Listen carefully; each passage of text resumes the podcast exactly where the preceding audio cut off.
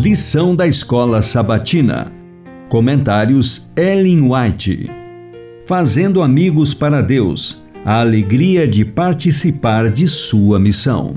Lição 6. Possibilidades ilimitadas. Domingo 2 de agosto. Dons diferentes unidos no serviço. União é força, e o Senhor deseja que esta verdade seja sempre revelada em todos os membros do corpo de Cristo. Todos devem ser unidos em amor, em mansidão, em humildade de espírito, organizados numa sociedade de crentes com a finalidade de combinar e difundir sua influência. Compete-lhes trabalhar como Cristo trabalhou. Sempre devem manifestar cortesia e respeito de uns para com os outros Todo talento tem seu lugar e deve ser mantido sob o domínio do Espírito Santo. A Igreja é uma sociedade cristã formada para os membros que a compõem, para que cada membro desfrute a ajuda de todas as virtudes e talentos dos outros membros e a atuação de Deus sobre eles, de acordo com seus diversos dons e capacidades. A igreja é unida nos sagrados vínculos da comunhão, a fim de que cada membro tire proveito da influência do outro. Todos devem ater-se ao concerto de amor e harmonia. Os princípios e as virtudes cristãs de toda a sociedade de crentes devem produzir firmeza e força em ação harmoniosa.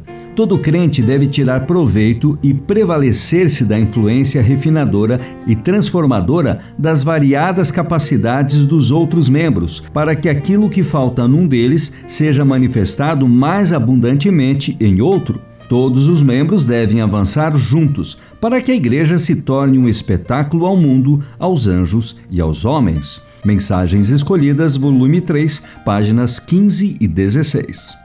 É por ordem do Senhor que seus servos têm dons diferentes.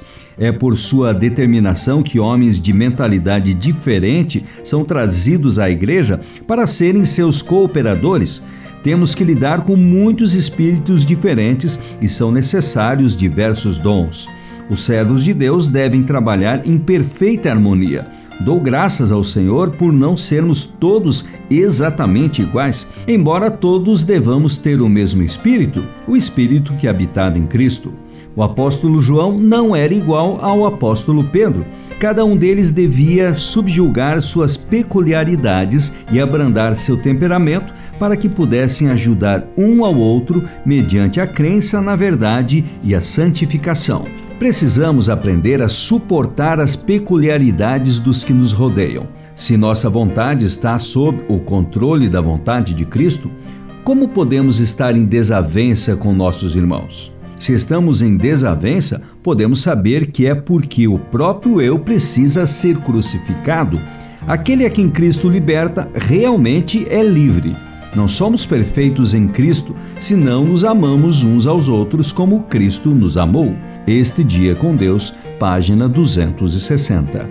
Como todos os membros do organismo humano, diversos entre si, se unem para formar o corpo e cada um desempenha suas funções em obediência ao poder que governa o todo, assim os membros da Igreja de Cristo devem estar unidos em um corpo simétrico, sujeito ao santificado entendimento do todo. Devemos todos sentir nossa responsabilidade individual como membros da Igreja visível e obreiros na vinha do Senhor.